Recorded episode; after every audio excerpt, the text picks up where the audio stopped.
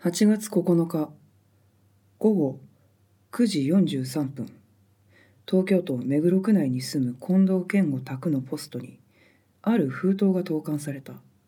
封筒の中には手紙が入っており新聞や雑誌の切り抜きで作られた文面にはこう記されていた「お前の犬を誘拐した。生きて返して欲しければ2000万円用意しろ」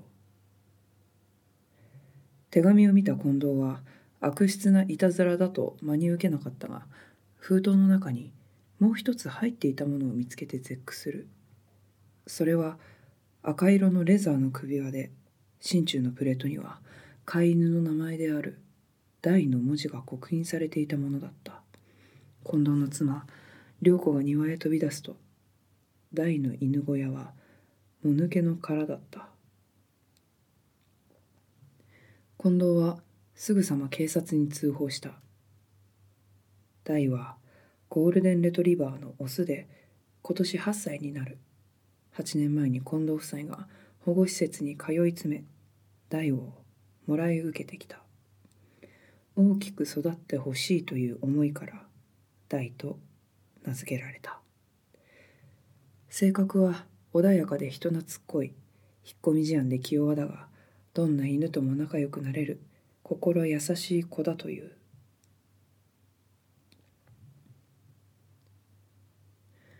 午後10時21分。近藤からの通報を受け下目黒警察署捜査第3課から戸塚達也巡査部長と田淵健次郎巡査の2名がやってきた。犯人が監視している可能性もあるため水道の修理業者を装って作業着で家に入り中で警察手帳を見せた。逆探知と録音のための機械を近藤家の電話につなぎ犯人からの入電を待つこととなった。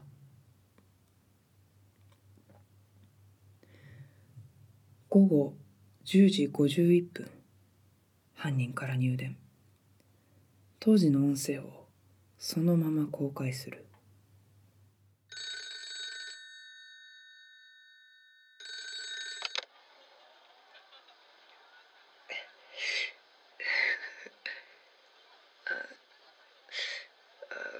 近藤さん手紙見た？2000万。3日後までに用意して。あ全部現金ね。受け取り場所とかはまた連絡する。別に犬の命なんてどうでもよければ無視して構わないよ。好きにやっちゃうから。カッターハサミ。包丁ハンマーノコギリ。あとチェーンソーもあるな。いろいろあるんだうち。あ知ってる？犬殺しても罪状は器物損壊なんだって。他人の家のものを壊しちゃったくらいの感じなんだよ。あ犬で終わりだと思わないでね。これまだ始まりだから。あんたの家ぶっ潰そうと思ってんだ。だから今回は手始めに犬。俺さ犬って大嫌いなんだよね。今もこっち見てるよ。声聞かせてあげようかと思ったけど全然泣かないんだね。まあ無傷で帰ってくるかは近藤さん次第だから。あそうだ。警察とかに連絡しないでよ。もし警察に連絡してるって分かったらどうしちゃおうかな。首輪の次はポストに何が入ってるかな。あそうだ。あとさあれもお願い。ほら新しくできた。銀座の。ハンバーガーだっけ。アメリカの味がするんだってね。どんなだろう。それじゃあまた電話するね。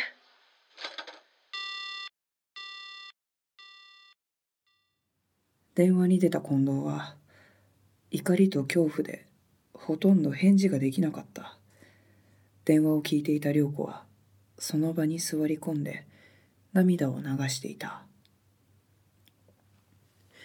戸塚は録音機についたヘッドホンを外すと絞り出すような声で言った。必ず無事に大ちゃんを連れ戻します。そして定期入れから一枚の写真を見せた。私の家には芝がいます。名前はあきら田淵も革財布から一枚の写真を取り出した。自分家にも雑種がいるんです。敏郎って言います。近藤夫妻に写真を見せる両名の手は震えていた。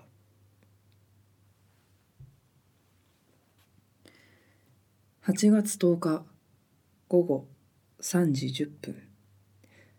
田淵が録音した電話の音声から踏切の音とバッティングセンターの音を聞き取る。前日の電話は大田区内の公衆電話からかけられたものだと分かった。戸塚は単独で事件当日の付近の様子を徹底的に聞き込んでいた。一方近藤夫妻は朝一番で銀行へ行き現金で2,000万円を用意した。そして捜査員たちと一緒に一万円札の番号を控える作業に加わっていた。犯人を逮捕するためそして何より大が戻ってきてくれるためなら何でもします。その後も近藤夫妻は一睡もせずに番号を控え続けた。この日犯人からの入電はなかった。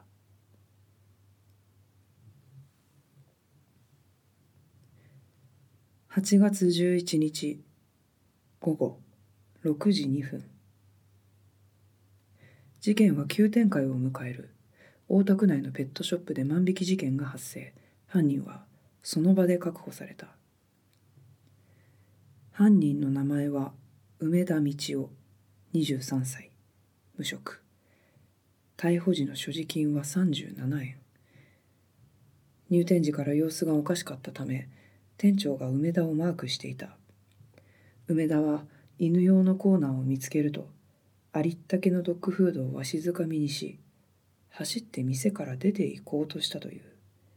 確保された当時は憔悴しきった様子だったという。家宅捜査の結果この男が近藤家の代を誘拐した犯人であることが分かった。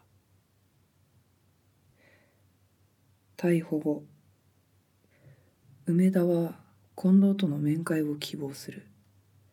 近藤がそれに応じるも梅田は一切口を開こうとしなかった。しかし三度目の面会で突然口を開いた。その時の音声を公開する。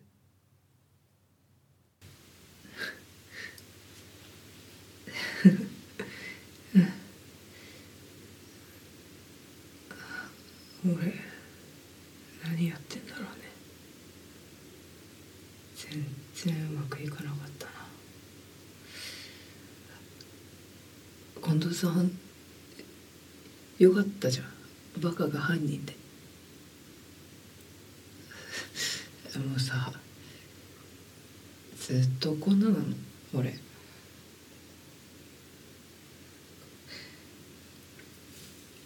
近藤さん今俺の手見たでしょ？あいいよ別に。隠してないし。この指とこの指さ。うん。噛まれたんだよ。犬に。いくつの時か。忘れたけどな。とにかく。子供の時。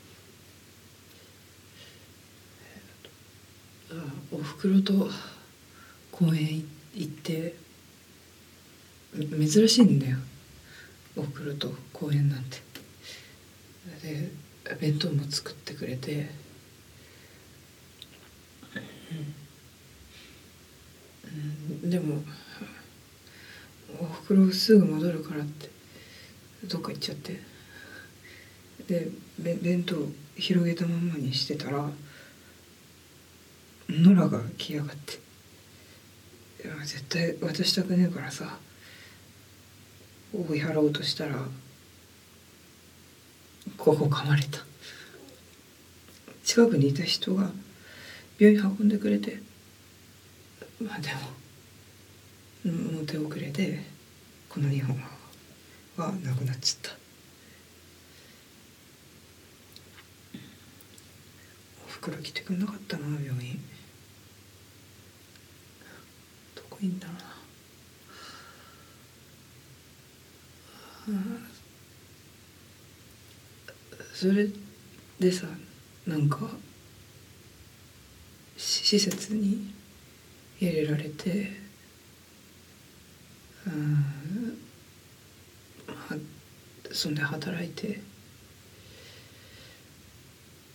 でも指ねえとさろくな仕事回してもらえねえんだよ。あの時あいつに噛まれてなきゃもうちょいマシな仕事できたのに。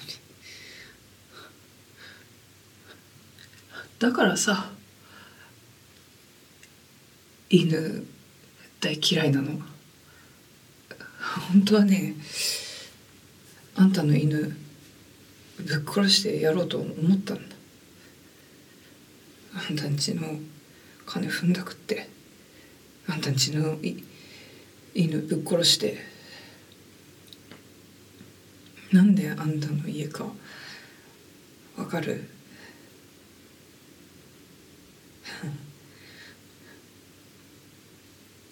腹立つんだよね。俺んちさ築50年のボロアパートでトラック通るだけで地震みたいに揺れんの。で夏はクラクラするほど暑いし冬はさ死ぬほど寒くて。で窓開けるとさ見たくなくてもあんたの家が目につくんだよ。庭付きの一戸建て。会社持ってでっかい犬飼ってさ。あとあれハンバーガーね。袋見えたよ。食べたんでしょ。どうだった？アメリカの味した？なんかさ全部俺に見せつけられてるみてえでさ。だだからね。だから犬さらったの、うん、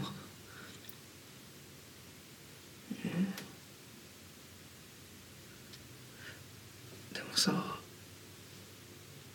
いつさらわれてんの気づいてねえんだよね。ばバカみてえに俺俺んとこ寄ってくんの。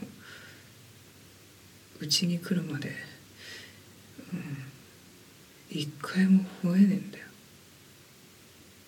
一回もだぜ。舌出してこっちじっと見て、うん、腹立つんだよな。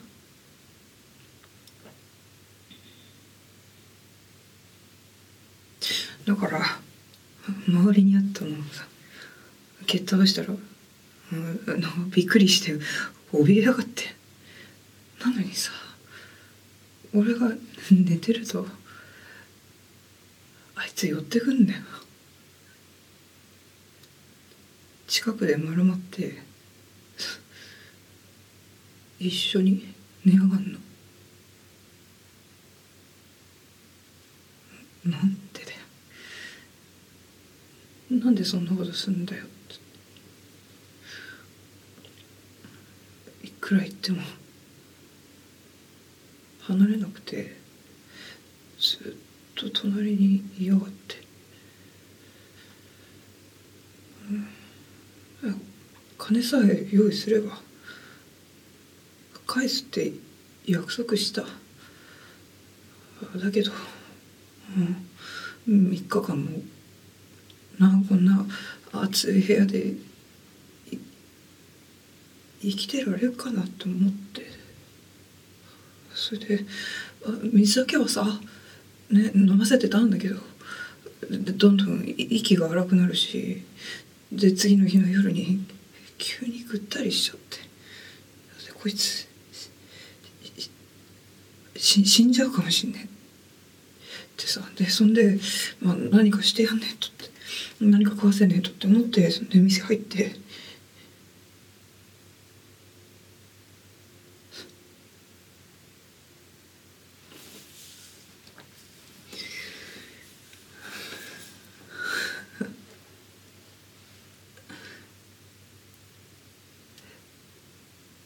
何してんだろうな。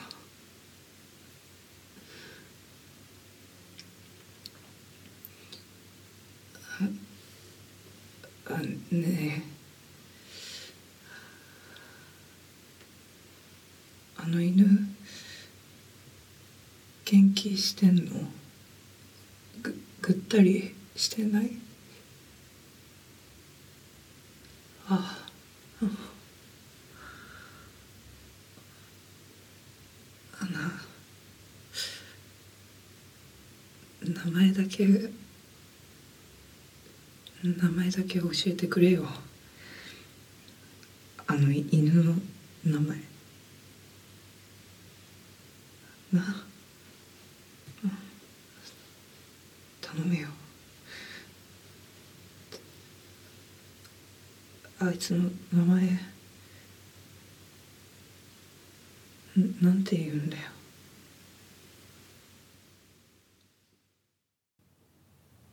面会時間が終わっても梅田は犬の名前を教えてくれと何度もつぶやいていたという。その後も梅田は面会を希望し都合4回梅田と近藤は面会をした。なぜ近藤が面会に応じ続けたのかはわからない。ただ近藤は大の名前だけは決して教えなかったという。